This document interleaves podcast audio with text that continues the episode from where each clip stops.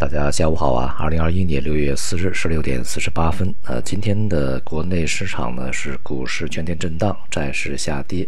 商品呢是回落啊，人民币连续第五个交易日出现调整啊。股市呢，这个低开以后高走，然后回落啊，整体来讲呢，是一个跟随外部的市场运行的一个态势啊。那么板块啊，个股的波动仍然也还是这个呃结构性的这种轮动啊，此起彼伏啊，没有特别这个多的呃趋势方面的一个明确的信号和指引啊。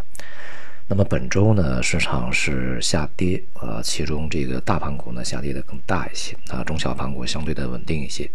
但整体来讲呢，中小盘股在本周也没有能够充当起整个市场呢重新走牛的这么一个新的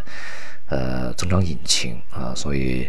在大盘股这个呃回软的情况之下啊，中小盘股的这种表现呢，呃，目前看还是缺乏后劲。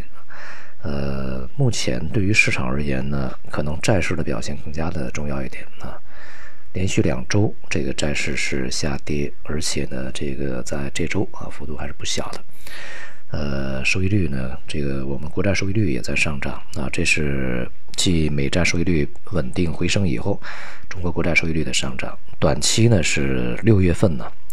进入到二季度以及半年啊这样的一个阶段，市场资金呢应该是趋紧的啊。而从长期的这个角度来讲呢，我们在前面啊说这个半年的时候，六七月份，下半年债市有可能会重新的回软，这是因为经济在恢复以后啊，呃，这个整个的呃市场的利率可能会趋于上行啊，通胀的这种这个压力会回升啊，大概就是这么一个趋势啊。所以呢，对于这个债市目前的一个波动呢，还是应该更多的给予关注。在前期有很多的这个投资者也问啊，呃，尤其是在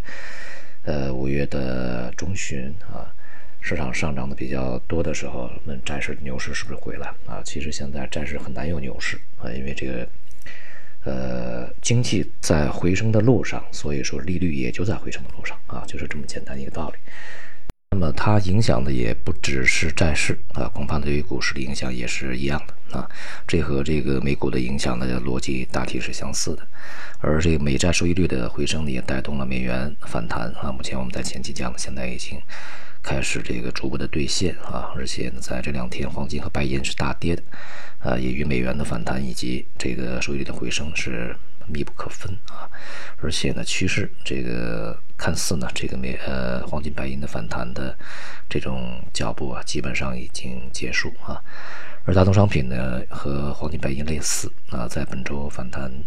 呃以以后啊，这个接下来啊，整个的商品的反弹步伐，一个是会减慢啊，甚至呢，有很多会停止。